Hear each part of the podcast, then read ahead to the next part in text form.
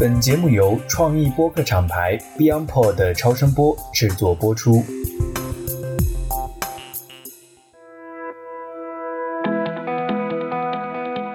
各位听众朋友们，大家好，欢迎来到最新一期的 DTC Lab。这期节目呢是对话广告行业的一位前辈，前台湾奥美广告的副董事长兼首席策略长叶明贵老师，也是广告行业里大名鼎鼎的贵爷。那么他在奥美工作了几十年后呢，现在已经自己创立了自己的品牌策划厂牌。那最近呢，他的第二本书《出圈》也由中信出版社出版。那我也得此有机会向贵爷请教交流。在他看来呢，我们经常讲品牌定位、品牌定位，但实际上品牌和定位是两个概念，更是两种做法。通常来讲呢，定位是产品视角，也就是对于什么人是什么提供了什么价值，更多靠的是理性说服，解决的是差异化。和偏好度的问题，而品牌则是解决偏心的问题，也就是在类似的条件下，为什么消费者会对一个品牌更青睐，更愿意付出溢价？那他说呢，人只会对人有偏心，因此我们要把一个品牌拟人化，让它成为一个人，成为一个让人喜欢的人，一个能够打动人的人。先交情后交易，应该说啊，在当前的流量环境下呢，讨论品牌建设似乎不如讲流量运营、讲种草带货更受人关注。很多人呢，甚至把做品牌和做生意对立起来，说大环境不好，先得解决生存问题啊，我们再来谈品牌。但在我们这一期的讨论里呢，贵爷说，好的品牌做法实际上就是对产品的销售、对生意能够产生巨大贡献的做法。要想出圈，品牌可以是原子弹。很多人只是没有做品牌，或者说做品牌没有做对，没有尝到甜头而已。而且他还认为，所谓的中小企业品牌打造其实是个伪命题，大品牌。固然资源充沛，但并不意味着小品牌没有机会。实际上，正是因为小企业没有那么多的资源，采取品牌的打法，实际上应该是越早越好。那我自己原来在微博的时候呢，其实我在参加奥美的活动的时候，其实就听过贵爷的课，然后这次也看了贵爷的书。那么这一期节目的对话呢，实际上是解答了一些我关于品牌，尤其是品牌人格化的一些疑惑。那我也希望这期节目能够让我们的听友能够更加深入的去审视。品牌打造这样的一个关键的议题，也欢迎大家在评论区发表你的观点，与我们互动。我们会挑选优质的评论，赠送 DTC 品牌图书馆的经典营销书目。那么下面就让我们一起进入最新的节目吧。各位听众朋友，大家好，欢迎来到最新一期的 DTC Lab。那我们从去年开始呢，也一直坚持每个月有一场读书会哈，然后我们也一直在读书。这一次呢，其实我们也是找到了一本好书哈，这本新书。叫出圈，那我也非常荣幸能请到贵爷来跟我们一起来做交流。那贵爷先跟我们 DTC Lab 的听友打个招呼吧。嗨，各位听众大家好，我是叶明贵，很荣幸能够在这个平台跟大家交流，谢谢大家的聆听跟耐心。贵爷，这是第二本书了哈，我之前也是中信出版社出的，另外一本是在疫情前是如何把产品打造成有生命的品牌，然后这两本书我都读了哈。从您的角度，能不能跟我们讲讲这两本书的故事？第一本书是比较在讲故事的，都是一些台湾的案例，然后比较易读。第二本书出圈呢是比较专业的，它是讲如何梳理品牌，而且按部就班，一步一步。基本上看了这本书就已经知道我所有的方法论了，只是说操作的人不一样，可能结果会不同。但是我到此时此刻所有的心得都在这本新出的书《出圈》里面，所以一个是故事书是上一本，这一本等于是一个实战的操作手册，然后这本《出圈》的案例呢，全是这五年来我在中国大陆所参与的品牌梳理的案例，所以很值得大家参考。贵爷，我知道您现在是自己在做这个咨询的公司哈。呃，当您就是经历了这么长时间的这个工作之后呢，我觉得写本书去沉淀一下，把自己的很多的这些经验跟我们这样的一些行业从业者，包括一些后辈来做分享。然后您离开澳美以后，还在自己在做这个咨询，能不能跟我们讲讲这一块您的这个心理的这个状态哈？我觉得还挺令人羡慕的。我现在的状况很好，因为我自从自己创业以后。我就专心只做这个我们传播业的最顶端，就是品牌的打造。那品牌核心的价值观，品牌最高制高点。所以呢，我现在创业比在澳美的时候愉快很多。以前赚的钱都归组织了，现在赚的钱都到我自己口袋了，我觉得特别高兴。因为您这本书，就是我看之前在最近一段时间啊，您那个就是也跟很多我们播客圈里的一些好朋友都做了对谈哈，包括小马宋啊、何姐、东东锵啊，然后品牌与否啊这样的一些节目。哎，我想就是因为我不知道您之前听不听播客，然后您连续的密集的录了几期播客以后，您对这个播客这个形态有一些什么样的感觉？我觉得播客本身就是一个很好的品牌。尤其在我品牌梳理的方法论上，就是主张要把产品拟人化，而播客本身就是一个人物，所以播客本身就是一个最好的品牌，就是它有它的个性，它有它的特色，然后它有它的真实感。播客比较真实感，不太商业主导，它都有自己的想法、主张、个性跟风格，所以我觉得播客就是一个品牌。要学习的对象，这是我目前的看法。在我经历了大概快第十次了吧，我的感想是这样：我觉得每一个播客都有它特有的个性跟风格，我觉得这就是品牌。如果要学习品牌，就像播客学习吧。我自己因为为了准备您这期节目哈，我除了读书之外，我也把那个您和其他几档播客的那个节目我都听了。然后的话呢。我其实看到有一些问题，我就不想在我这档节目里边再问一遍了，因为第一，我觉得别的节目也聊过；第二呢，我觉得有很多答案就是都在您的书里面，所以我还是希望听我们节目的这个听友，呃如果有机会，还是一定去自己亲自读一读这个贵爷的书。然后我也把这次节目当做是一个非常难得的学习的机会，向您请教。我觉得市场上现在有很多关于品牌咨询、营销这样的一些从业者，也都非常的优秀。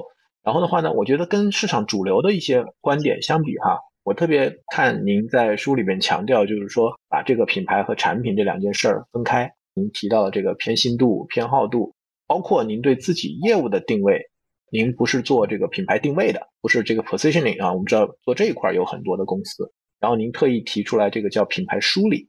所以我觉得在节目开始呢，可以您先把这一部分。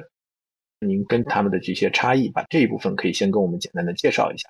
好啊，首先我要跟大家报告一下，就是我对于品牌定位这个名词，我后来有悟通，觉得说这个是一个忽悠的名词。其实品牌定位跟产品定位，我是搞不清楚它有什么差别。但是呢，做我们这行，如果讲说是产品定位，它的卖价就低了。那把产品定位的产品呢换成了品牌，变成了品牌定位，哎呀，那就高大上多了，就可以收比较高的行情，因为它讲的是品牌定位。但是对我来讲，品牌定位是两个词，一个是品牌，一个是定位。我认为定位的作用呢是属于一个理性的逻辑，就是说它讲的是产品要卖给谁。然后它是什么？它提供了什么？就是说对什么人而言，它是什么？给你什么？这个是一个产品要定位所要思维的维度，就是这三个。我觉得这三个呢，不管是哪一家的顾问公司呢，大概呢，也许他们用了不同的名词，其实呢，都是在讲这个。那做这个产品定位呢？主要是要得到的是我所谓的偏好度，就是他就是在竞争环境里面呢跳出来，然后被选择，这是他主要的目的。那这个时候呢，他就很强调产品的差异化特点。那这个是我所谓的产品，我并不是说这不重要，我觉得他们两个都很重要，要做产品理性的诉求。但是呢，我觉得也要做产品升华，然后之后变成了一个品牌的一个偏心度。偏心度这个名词就是来自于说我对品牌为什么要有品牌的一个主要的结果。为什么要有品牌？如果你想要溢价，溢价的意思就是你东西跟人家一样，但是可以卖的比较贵。就是如果想要品牌产品溢价的话，那我觉得非要品牌不可，因为溢价来自偏心。相同的东西能够卖比较高价，那肯定是人产生的偏心，而偏心来自于一个真理，就是人类只会爱上另外一个人类。所以，如果要让人偏心的话，那一定要把这个产品拟人化，变成像一个人，所以呢，人家才有可能偏心。所以我才会主张呢，如果要做产品定位。它主要是追求偏好，然后这个核心呢是在产品的差异化特点或差异化的利益点。那另外一方面呢，如果我们是要做打动人，我们贩卖有两个手段，一种是说服人，说服人就要用产品为什么好，它好的理由在哪里，它的用途、它的意义、它的使用场景。还有他对目标对象群的精准的选择，这些思维的维度呢，都是思考产品。那在品牌方面呢，因为我的方法论就是要把产品拟人化，所以呢，我在品牌输出的项目就不是目标对象、使用用途、使用场景、使用的意义或差异化特点，而是如果他是一个人的话。他会提出什么样动人的主张？他有怎么样有利生意的个性，以及他有差异化的风格跟语气。所以我输出的是比较像拟人化一对一个人的描述。所以这两个在我书里有提到，今天在这边向大家报告一下。我当时在书里第一次看到这个关于偏心度和偏好度这两个词的时候，其实我是很有触动的。我觉得非常的形象，因为我脑海里出现的画面哈，就结合您讲的，就是我们两个产品摆在一起的时候，我们会去讲我比它好在哪，然后甚至我们现在讲与其更好不如不同，就是两个东西来去做对比。那最后消费者有一个偏好，那我喜欢 A 或者喜欢 B，很多时候看起来是一个相对理性的。但是偏心，我就想的那个画面就好像就两个小孩儿，对吧？他说明明我们做的是一样的，为什么你对他偏心，对 A 偏心，对 B 偏心？所以我觉得，就像您说的，就是品牌很多时候可能看起来大家用的原材料或者用的很多的功能都有差别不大，但是有的就能够有溢价，它就能超越功能性，超越这种大家在这个参数啊、性能啊、跑分啊这方面的这个比较。所以我觉得这个概念其实是一个非常好的一个去把这个品牌和产品的这样的一个比较。然后您当时讲把产品只有拟人化才能为升级为一个品牌哈，但是其实我觉得这个话题呢，在行业里我们大家也聊过很多，尤其我记得是在一八年吧，那个时候抖音刚刚兴起，然后的话呢，很多品牌也想自己开一个抖音号，然后那个时候呢就叫蓝 V 嘛，我们就说这个蓝 V 到底怎么去经营？您刚才也说，比如说播客其实是一个非常好的去传达这个品牌风格的这样的一个载体啊。那那个时候很多品牌也是想我自己做一个抖音账号，我来怎么表现呢？所以那个时候就很多的品牌都想开一个剧情号。那剧情号就涉及到就是说它的这个主人公，我们叫这个卡斯哈，或者说他的这个出镜的这个人，他能不能代表这个品牌？所以我觉得那个时候后来大家发现，可能这种方式也不一定很成功，就是谁来代表这个品牌？所以也有观点认为，就是说，品牌是品牌，人是人，消费者永远很难把一个品牌真的当一个人来看。所以我不知道您怎么看这样的一个观点哈，就是品牌的拟人化。其实啊，这里面有个纠结，就是要品牌拟人化，最快最简单的方式就是用代言人，把代言人的风格、代言人的语气，把它移情到品牌上。但是呢？什么样的代言人呢会有利销售？当然是他的流量，他的粉丝很多，所以呢，他的每个接触点的成本呢就会降低。所以要代言呢，就要找有名的，没有名的，他圈子太小，代言的接触面太窄。但是有名的，他们呢又不会说只为一个产品代言。他们越有名就越有钱，他们就为很多产品代言。于是呢，这个人们就混乱了。如果有一个人有一个产品，能够找到一个有名的明星，然后他的个性跟他的风格跟这个产品所想要表达的刚好符合，然后他又很专情的、专一的为这个产品代言，那么他的拟人化就很容易成功。但是呢，可惜大部分有名的、有个性的、有风格的，他们呢都不会只为一个产品卖身。他们一定是尽量扩大他们的被使用率，所以这个品牌代言呢，拟人化就没有那么有效了，因为它被很多不同的产品呢分食了它的品牌形象跟个性，这个是我一时的想法。嗯，那具体而言哈，就是说，我想今天我们可以好好的把这个问题聊一聊，就是说，如果说。就像您说的，只有将产品拟人化，才能真正的打造品牌或者升级为一个品牌。那具体而言，怎么来做呢？而且有一个很有意思的问题，就是说这个工作最好在什么阶段完成？是不是在一开始就做，还是说要等到一个什么阶段来做？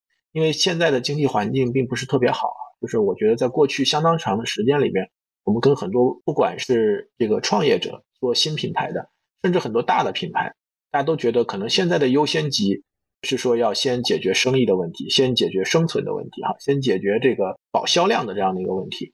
好像听起来就是这个品牌和这个生意，甚至在某种程度上是冲突的，要争夺资源的。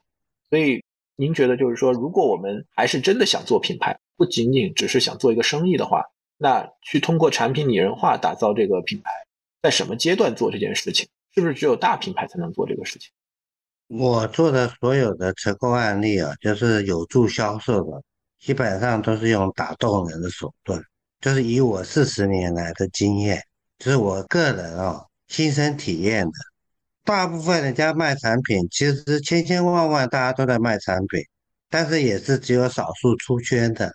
我现在可以讲啊，大部分的产品都没有差异化的特点，很多产品之所以突出。它大部分是它的时机对了，就像小米雷军讲的，站在风口上，所以呢，它在这个趋势下获得了迅速发展。它是参考国外成功的案例，然后把它移植到中国，所以它的成功并不是它的销售产品销售，而是时势造英雄。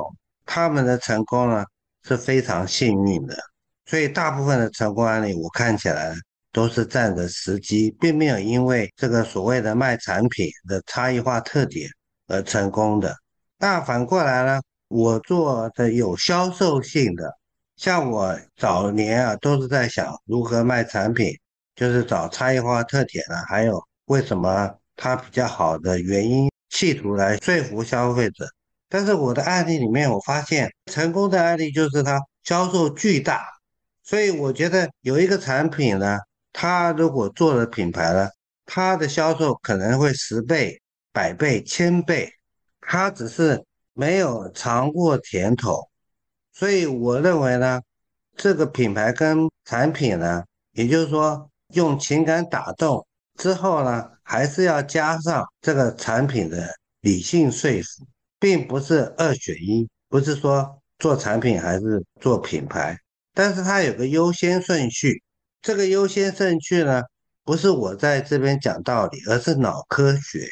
脑科学的真理是什么？就是当我们接受一个讯息之前呢，如果我们是先喜欢这个人，对这个人有偏心，那他所讲的一切，我们在吸收讯息的脑洞就会打开，然后让这个销售讯息进来。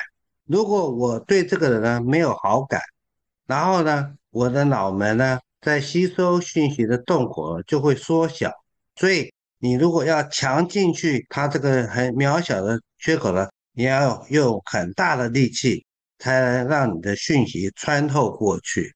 所以呢，最好的沟通、最有效的沟通是先交情再交易，就是先打动人，然后再说服他，这个是比较合乎脑科学。因此呢。如果落在说这个辩论上呢，那我根据脑科学，我就会建议说，要先打品牌，然后再打产品，这样子呢是最有效率的。那通常呢，现在有的人呢，就是说这品牌是花钱的，跟生意没关。对我来讲，就是它是一个原子弹，它对销售的爆发力，它没有尝过这种甜头，所以呢，都会误以为品牌需要长久累积，品牌需要巨大的投资。我的经验告诉我，实质的经验告诉我，并不是这样。如果这个品牌做对的话，它是一见钟情，它是迅速爆发。像耐克、像苹果，它的品牌都不是慢慢累积，都是它一旦提出了新鲜的主张，然后呢，都是一炮而红。当然呢，我们产品必须要好，否则的话，这个最强大的品牌力或是最强大的销售力。都会加速不良产品的快速灭亡，所以产品的本质本来就应该要好，质量要高。但是除了产品好之外呢，如果你要巨大的销售呢，那我还是建议根据脑科学，就是先品牌后产品。因为我们是播客哈，所以可能没有那么多的画面感，所以我觉得您能不能可以跟我们举个例子，尤其是最好是在它比较早期的时候哈。怎么来定义这个品牌？比如说它的人设，让它变成像您刚才讲的，先交情再交易，先打动人再去进行说服这样的一种品牌的打法。我就讲说大家熟悉的案例吧，比如说耐克，耐克呢也不是慢慢累积的，它一出现一出场就立刻拿到了这个运动鞋的冠军，然后一直保持到现在。当他刚出道的时候呢，他讲的是 Just Do It，Just Do It 背后呢是什么样的品牌主张呢？Just Do It 呢是怎么样从一个品牌梳理的结果呢导出来了？他为什么会提出来 Just Do It 呢？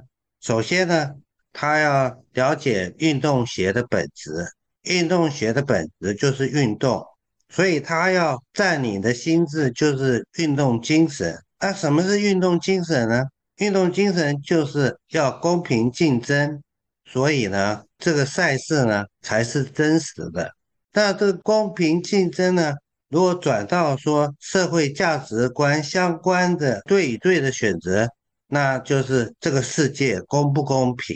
有人说这世界公平，只要你努力就有机会爬上去；有人说这个世界不公平。你在四五线的城市，资源不够，教育不足，永远就是待在那贫穷落后的地方，不可能翻身。翻身的人有很少，非常的少，是非常少的几率。那大部分人呢，都是不公平的，人生而不平等，后来的环境也不平等，所以这个世界是不公平的。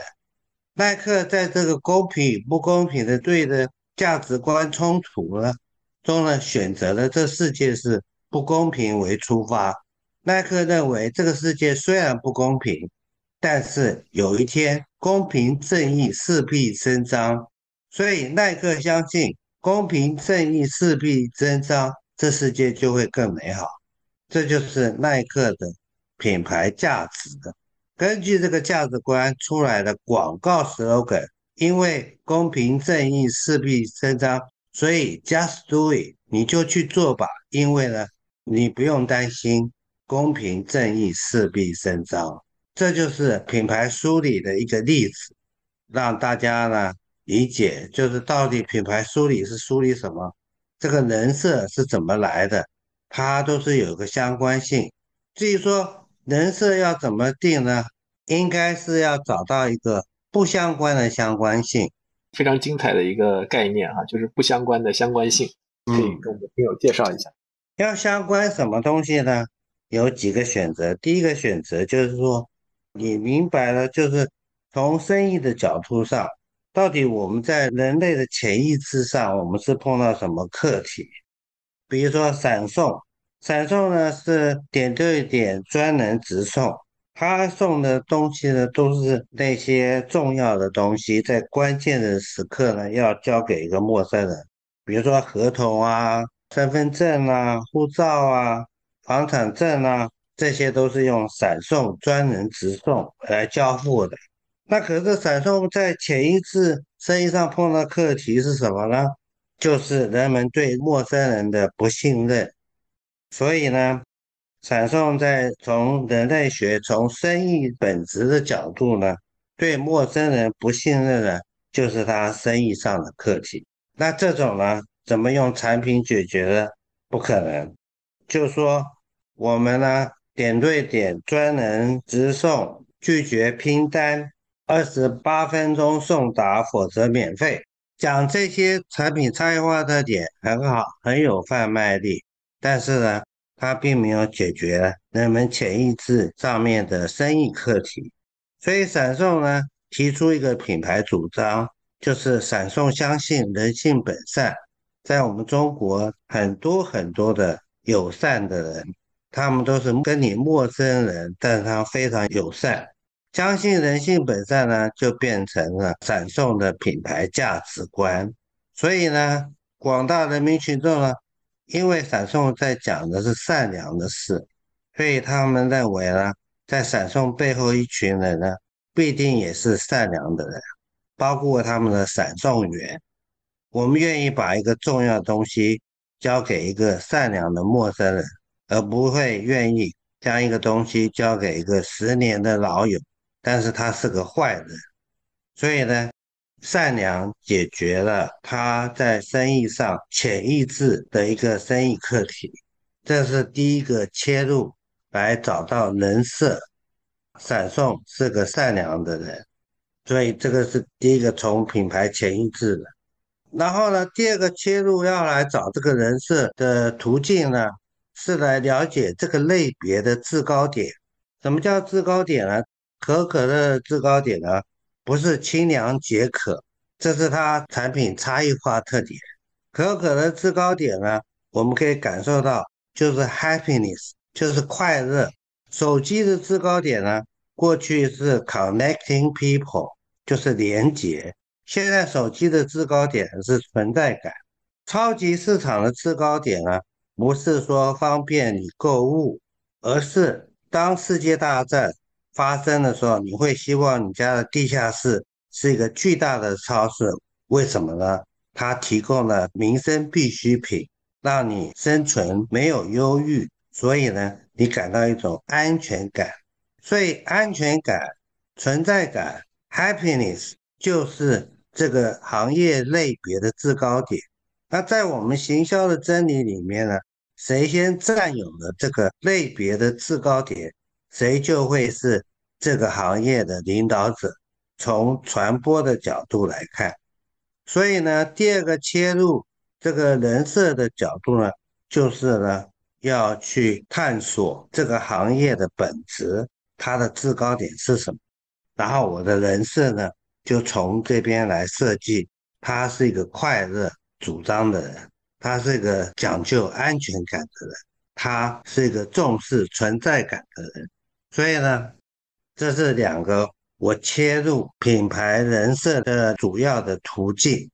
我觉得是一个非常底层的人设，因为我们原来很多时候，我看很多的品牌，他们在讲这个品牌人设或者拟人化的时候呢，往往都会走两条路。我觉得一个呢，就是您一开始前面其实提到了，就是他去找一个代言人，因为他觉得这个是一个最快、最轻松或者说最具象的一条路。但是你也讲了，就是说。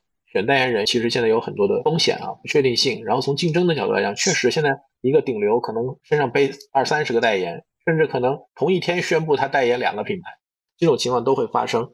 第二个呢，就是我看很多的品牌，他会去想把品牌定位成或者说规划成一个所谓我们叫专家品牌。那我是做牛奶的，我就是牛奶专家；我是做这个跑步的，我就跑步运动的专家；我是做母婴的，我就是一个 carry 就是一个看护的这样的一个专家。但其实这样的一个所谓看起来好像貌似有一个人设，但本质上还是把这个功能性去往上拔了一层，但底层其实还是功能性，就是我擅长做什么，做什么做得好。而您讲的这两个其实都是更底层然后去让我们知道这个人他是一个什么样。也许这个画面它不具象，它并不是说我们马上能看到他的面目长成什么样子。但是不管是您刚才讲的善良也好，还是他讲的他相信体育精神，相信这个付出在长期能够得到公允的这个回报，我觉得它是能在消费者的内心深处去引发共鸣的。我觉得这个可能就是说有一些是在表面很表层很浅的地方去看这个人设，但实际上从您的这个。方法论里面是直接击到这个最底层的。当我们去讲这个人格化的品牌的时候，现在越来越明显的其实是企业家的品牌、个人品牌。前面您在讲那个，就是说最理想的情况是有一个非常专一的明星，是吧？他就绑定你，他只为你一个人代言，然后他也永远是顶流，永远不塌方。然后我当时在想这个画面的时候，就想他可能只有老板他自己了，只有他这个创始人他自己来做这个角色。而且实际上，您看，就是您讲的，不管是雷总也好，是吧？其实他，我看他几次接受采访都讲，他说我也没有办法，我其实是坐到这个位子上，在现在这个商业环境里，我必须得走到前台去，是吧？哪怕这个 Are you OK 被大家调侃，他也觉得乐在其中。更不用说像马斯克，对吧？就是在 Twitter 上要充分的去做一个意见领袖，然后去引领这个流量。所以就是我们这个产品的品牌。还有公司的品牌哈，因为有一些是 corporate 的 brand 和企业家个人的品牌，这里面的关系是个什么样？我觉得你的理解我也同意啊。很多创始人他们就是他们的代言人，那这些创始人他们都有个特质，他们都很会讲故事，所以呢，他们能够代言。那有些创始人他们不会讲故事，所以他们不会跑到第一线来为他的产品代言。当然，我觉得会讲故事的创始人是这个品牌拟人化的最佳代言人。艾总，我完全同意你的看法。还有一个就是您刚才讲的，就是如果他不会讲故事，他可能个性上是一个比较内敛的人，但他可能要做的这个产品又是一个可能在人设上要比较可能跟他个人的真实的个体的不完全一样。我不知道有没有这种情况？有这种例子，但是这种创业者、企业家。他们之所以只能够做大，能够创业，都是他们比一般人呢还是聪明一点。他们可以粉碎自我，然后为了他的产品呢去销售。于是他采取了就是用这个产品类别的制高点来取代他的个性。创始人未必是天生快乐的人，但是呢，他为了说要让这个产品销售呢，他可以粉碎自己。然后让这个类别的特质呢跑出来，所以这也是有的。像我在台湾做这个全联超市，在大陆也相当有点名气吧。在全联背后呢，都是一群呢精明能干的人，但是他为了生意呢，他把这个全联的人设做成了一个过分老实的人。我们人类呢，喜欢跟怎样的人交易呢？我们都不希望跟一个精明能干的人交易，我们希望跟一个比我傻乎乎的，然后呢不会占我便宜的人交易。所以呢，全然粉碎自我的个性，他们人就是老板的个性，然后选取了有利他生意上的人设。这个是他们因为呢聪明到为了要做生意，应该要选择什么样的人设。可以呢，有助于他们的生意的发展。那有些呢，他本身呢又有价值观，有迷人的价值观，又会讲故事，那就直接呢就用他创始人的个性跟价值观呢来代言，我觉得也是挺好的。这个没有说绝对哪个对哪个错，但是我觉得有一个必然的迷失就是。大部分百分之九十人，他们在做人设，他们想要做品牌，他们大部分就是用他用户的个性，就说哦，现在我卖的是九零年代啊，那九零年代的特质是什么？然后我就把它截取出来放在我的品牌上，这用目标对象来做人设，我觉得这个不是品牌的思维，嗯，品牌思维。是在想说这个类别的本质有没有被人家占领？但还好，现在目前啊，大部分人不是像我这样的思维的，所以有很多类别的制高点，大部分呢都是空在那边，等着有心人去挖取。他们做大以后，总是讲说他们什么什么行业第一啊，什么专家啊，这些传播，我认为都是没有效果的传播。他不打这些呢，也是照样在卖，这产品就是比较好。理解。所以品牌还是属于形象，这是帮助产品销售的一个工具吧。我在想，您在讲这个就是行业的制高点或者行业的本质，这个制高点其实还是有充分的空间有待去挖掘。我就想起巴菲特讲价值投资哈，因为巴菲特每年都写一封致股东信，然后回答很多的问题，然后经常在公开的场合去阐释他的这个价值投资的理念。那别人就问他，就说你把自己的这个经验都毫无保留的对外分享，你就不怕大家去模仿你吗？实际上是什么？就价值投资的康庄大道，人迹罕至哈。就别人讲，就是说其实并没有那么多人去选择这个价值投资的这样的一个理念。所以我听到您讲的就是说，把这个品牌人格化，然后去通过这个底层的价值观去打造人设，去占领这个行业本质的制高点。虽然非常的逻辑，但实际上真正去这么做的人并不多。那我另外一个问题啊，就是想问贵爷，就假如比如说。您刚才讲的可乐 happiness，就是说如果有很多人都看到了这个制高点，就像桥头堡一样，我们大家都要去打这个，都觉得这是一个特别有势能的这样的一个制高点，我们都想去争夺这个制高点，而且正好可能这个品类也没有像可口可乐这样的一个百年品牌，已经牢牢的把这个制高点占据了，觉得很难打下来了。那如果大家都在争夺一个制高点的时候，我们在人设上可能很多想法是一样的。就比如啊，我觉得现在像中国三月八号的这样的一个女性的这样的一个节点哈，有很多品牌都跳出来讲这个女性主义的精神层面的这样的一些话题。那这个时候大家怎么来去 compete，怎么来去竞争呢？因为我看您的书里面还有一块就是讲关于怎么去打造这个品牌的风格哈。我觉得这个人设和风格这是两个不同维度的这个概念，所以这一块我也想听一听您的看法。这两个问题吧，第一个问题。是在讲说，如果大家都发现了这个制高点，那谁能够取得那个制高点？那我跟艾总报告，这世界还是公平也是不公平的。就说资源大的人，他因为传播的资源够，所以他可以抢占，这个是没有办法的。谁在这边投入最多，谁当然就是拿到那个投入第二个不足的，全部归零。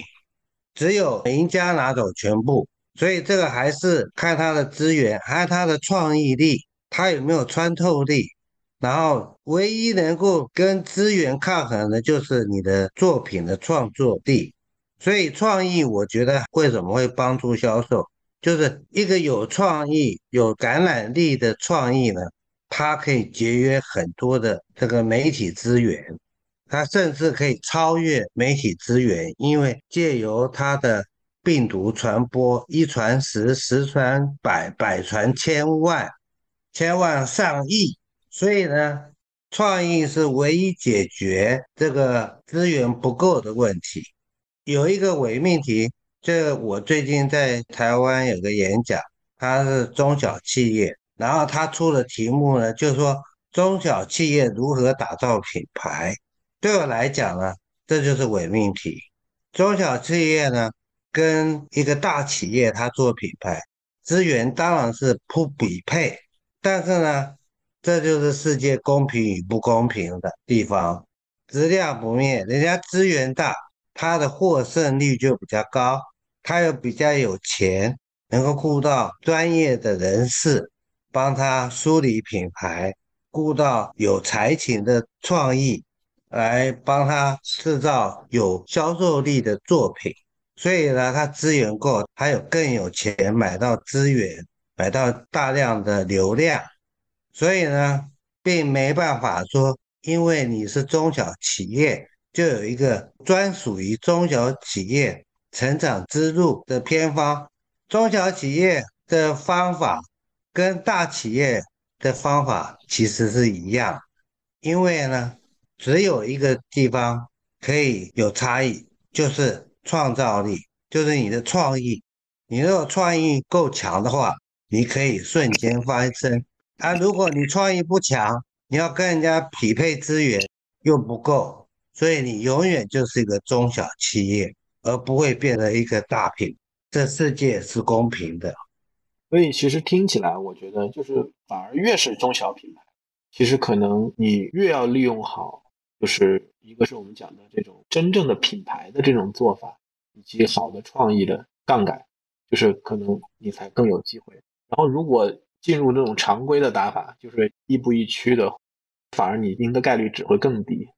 对呀，我是同意的，我是这么认为。有一个小国，它居然有原子弹。那大国也不一定打得过它，因为它有原子弹。品牌创造力就是一个原子弹，它切入人心，他利用人性做生意，他撬动社会价值观来说他的主张，就会引起议题讨论，大家深思，大家反省，大家因此呢，就是对他的印象深刻，才会感染。所以呢，小企业要翻身，或是新的品牌要翻身，一定要把握这品牌的原理，然后呢，做出对的、相关的、有利生意的价值观，然后找到一个能够真正出圈的创意，把它沟通起来。嗯，当然我讲的容易了，做起来不容易，因为这个创意实在是太少、太稀有了。所以呢，大部分呢都是小小的在维持它的生计吧。那像那种出圈大红大紫的品牌，究竟是非常非常少数。中国没有什么真正太迷人的品牌啊。那我想问您的是，因为您相当于从业这么多年哈，而且也在对内地的这个市场非常熟悉，包括我也知道您是很多互联网大厂的这样的顾问。给他们去做咨询，帮他们去做品牌的梳理。那您觉得现在这个媒介环境的变化，它对于这个品牌的打造，它有什么样的影响吗？因为我们原来可能觉得，至少以前的流量环境它是相对中心化的，对吧？我们那时候看这个央视啊，看这个春晚，看这个标王，是吧？看这个新闻联播前后的这样黄金五秒这样的一些形式，一个好的创意，它结合这个媒介。它能产生像您刚才讲的这个，就是原子弹啊，或者说它巨大的势能。那现在呢，其实都是算法驱动的，每个人千人千面，每个人看到的东西都不一样。那我听有的这个媒介的老大，他讲的就是说，他被 CEO 挑战的是说，现在或者被经销商挑战的是说，哎，我们花了这么多钱投广告，为什么看不见了？那那看不见的，我觉得最主要的原因是因为它现在不是像原来一样开屏啊，然后这个贴片呀这样的一些固定的。guaranteed 的这些确定性的到达的这样一些媒体，而是变成了更多的是算法驱动这样的一些内容推荐的这种机制。那这样的一种流量形式的变化或者媒介环境的变化，对我们刚才讲的这种传统的，就是说用创意来去驱动这个品牌人设打造，然后去驱动这个销售的这种增长的这种模式有影响吗？我觉得在侧重点会有一些改变。我以前啊。对于风格跟语气没有那么重视，大部分都是交给创意人员的才情自由发挥。那现在互联网的时代呢，不管你是流量计算啊，或是你怎么样精准行销啊，但是你最后还是有个接触点吧。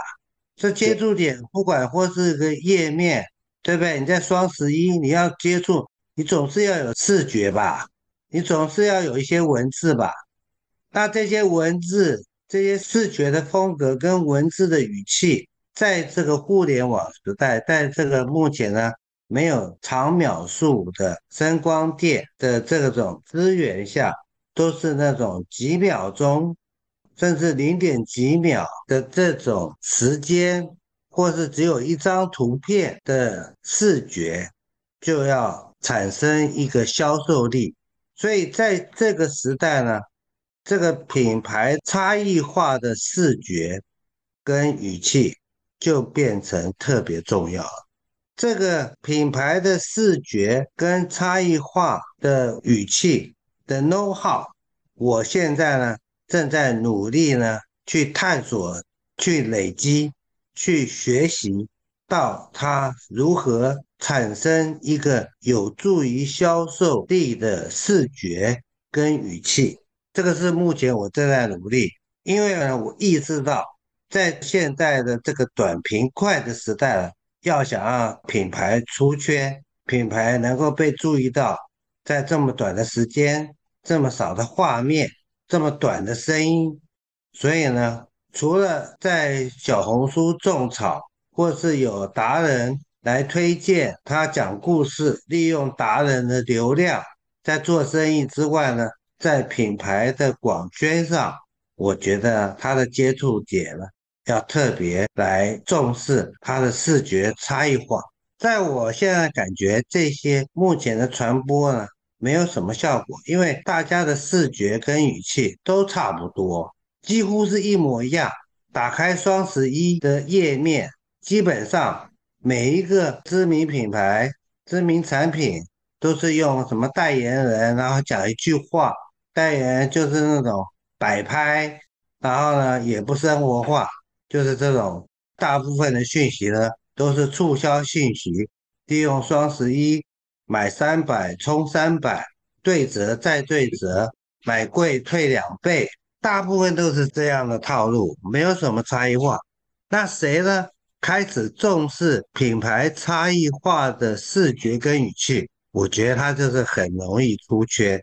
像我比较有印象的视觉跟语气呢，就是类似像蕉内的那个作品，或是 B 站的后浪，他们呢就有一个特殊的风格跟语气，在面对了消费者，面对广大的人民群众。他们并不是有一个什么价值观，所以我现在呢很强调，在这个互联网的时代，要重视差异化的风格跟语气。嗯，因为我觉得可能在以前大家讲到差异化的时候，更多的还是从产品本身，对吧？就讲它的功能性、它的利点这个维度来去看这个差异化。但是您可能强调的更多的就是在它的这个视觉，在它的文字，在它的语气。我理解这个就是它的品牌风格的一个外在的呈现吧，在这个维度上去强调差异，对吗？产品本身本来就应该要做到差异化，我觉得这是基本面。但是现在目前的产品啊，百分之九十九没有真正的差异化特点。这个所谓有差异化有感的特点呢，都是要那种革命性的差异化。比如说苹果把键盘手机。变成了屏幕手机，键盘变屏幕，这个才有真正是有感的差异化。那现在要类似像苹果这种革命性改变世界的这种差异化特点，我看几乎没有。牛奶都是在讲新鲜牧场，然后讲这个牧场，讲那个牧场，他们都想占领新鲜，然后用不同的牧场，然后拼命要跟健康呢。然后来强相关，健康呢就隐身呢就很粗糙的隐身呢，隐身呢那就要跟运动员啊、奥运啊，然后那个联名啊、冠名啊来相关。基本这样子的打造品牌的思维，我觉得都相当粗糙，大家都想得到，现在就是比谁的资源够而已。嗯，好呀。那我最后我想问一个问题哈，就是贵爷，因为。您是这个从业四十多年哈，然后我其实大家都一直，或者我觉得我跟好多我身为跟我同龄的朋友聊，其实我们有时候也都很怀念，就是营销人的那个黄金年代，我们感觉那个就是广告狂人，恨不得是那种年代哈，就是而且我觉得奥美作为黄埔军校哈，真的是就是培养了很多的人才，然后我觉得很多的年轻人他可能在毕业之后。可能进入一个广告公司，好的广告公司从基层做起，一步一步的成长起来，我觉得也是一个非常好的成长路径。然后他最后能够得到很好的发展。那现在呢？我觉得一个是现在的经济形势不好，大家就业的压力也很大。第二个呢，那现在的这个营销环境呢，像我们刚才前面讲到的流量啊、算法呀，包括现在的这种销售驱动，或者说大家非常强调这个短期的这样的一些销量的回报。所以我不知道您如果给一些很年轻的一些听众，就是我不知道您会给他们一些什么样的建议。那现在加入一个广告公司，或者是做一个 marketer 一个营销从业人员，您觉得在现在这个当下，哪些是需要注意的？可能会从更长期的角度来讲，对他会有帮助。长期来讲啊，就是要找到一个自己真正喜欢又擅长的工作，这样子工作比较有意义。所以，对于说要进我们这行的人，建议呢，就是首先他必须要自我了解，他是不是肯为创意这个，因为我们这个行业的制高点就是创意，他愿意为创意付出他的生命，那他才进来。因为现在我们这行已经没有像以前那么 sexy 了，以前呢，谈谈哲学呢，谈谈生活观呢，认真生活呢。就可以呢，做出杰出的广告。现在的因为这种都是讲消费者购买旅程啊，然后谈的是流量啊、锁客啊、种草啊，所以这些工作呢都很分散，而且呢利润不高。所以如果不是对创意有迷恋的话，我觉得不必说非要进这行不可。但是入这行有一个好处，就是进入我们这行的磨练。比如说，即使他不是做创意，他是做个业务，因为呢，他在这些繁琐工作的打磨中呢，他可以培养一个韧性，就是做我们这行啊，做个十年啊，出来什么做什么，要想要去卖炸鸡啊，或去开补习班啊，都可以做得很好。它是一个很好的学校。如果抱着这种学习的精神，那也是可以来我们这一行。但是我们这行现在不再缅怀过去那种美好时光，像《广告狂人》里面的剧情，现在已经不是这种时代了。他从基层干起，就是得磨练那些细节、流量啊、算法啊，然后怎么跟小红书打交道啊，怎么跟抖音打交道啊，这些。现在都是想这些。我另外一个感受啊，就是可能我刚入行的时候，虽然我是在媒体哈，但是我因为也和很多广告公司打交道，大家的也是伙伴。我感觉那个时候还是有很多的培训啊，或者训练啊，或者说传帮带，就是还是有。包括我记得为什么我我一开始我就说我说当时像听您的课，包括听很多奥美的很多的前辈的课，我通过不同渠道，哪怕是看奥美的观点、看书，就是还是感觉是有很多的基本功的这样的一些训练。我感觉现在好像，我不知道是我的错觉，就是我感觉好像没有那么多，大家可能就感觉好像就扔到水里，让你自己去折腾，扑通扑通看能不能学会游泳。你的直觉、你的感受是没有错的，因为呢，现在还大家都还在摸索，大家对于真理呢还不确定，所以呢，在这个变化中呢，还没有结论出一些可以变成教材的。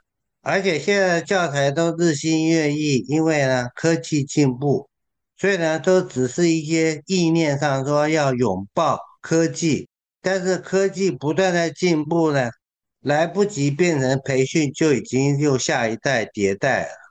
比如说像我就会觉得百分之八十的我们这行的工作将来都会被 AI 取代，那些繁杂的工作啊、分析啊、整理啊。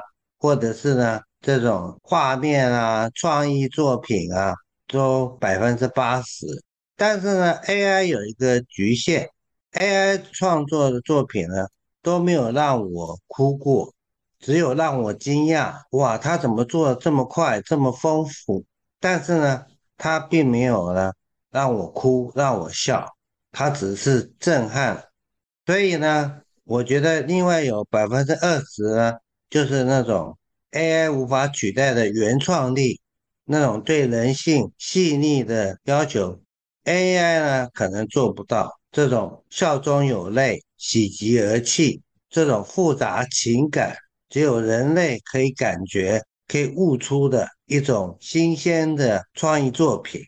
这个是我对我们这行未来的哦，我这样走题了，没有不会，我觉得挺好的啊。确实，现在的培训变少。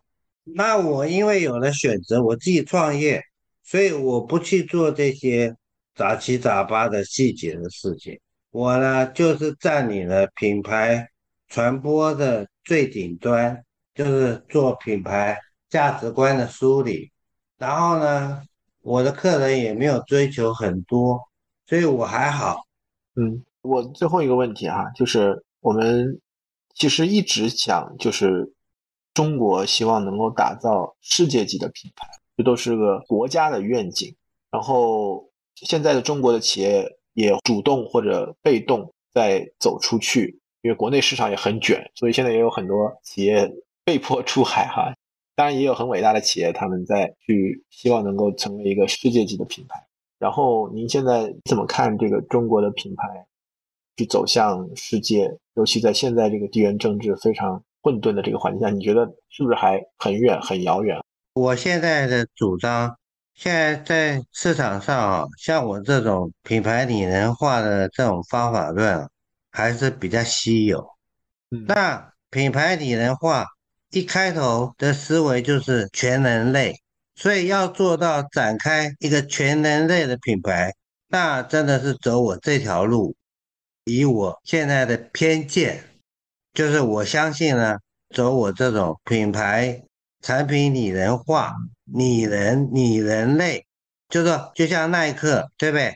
世界公不公平的这种议题来打造品牌，那肯定就是世界品牌。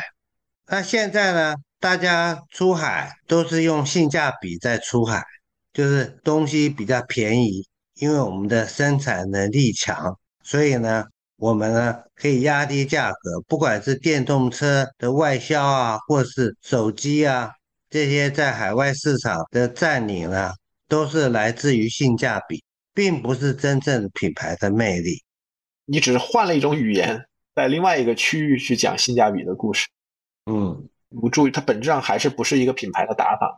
那今天也非常感谢哈贵爷，我们在一个周末的晚上，然后去进行这个对话。然后呢，我也非常真诚的希望，就是我们的听友如果感兴趣的话呢，去看一看贵爷的这本书《出圈》这本书。这本书其实并不厚啊，很薄，我觉得一两个小时就读完了。然后如果能把之前的那本书，就是如何把产品打造成有生命的品牌，我觉得可以一起对比着来看。然后也可以看一下，感受一下贵爷讲的，经过这个疫情哈，他自己的有一些相同的部分和一些不同的部分，我觉得也是一个老的广告人在不同的阶段的一些感悟吧。然后我也特别希望各位如果有机会，我们可以在线下，然后后续跟我们的听友有一些面对面的交流。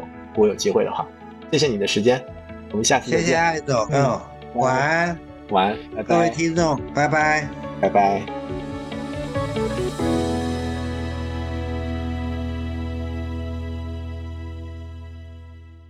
我们的节目成立了听友群，来自苹果播客的听友可以直接加我们小助理微信 BeyondPod 二零二一，全部字母小写 BeyondPod 二零二一。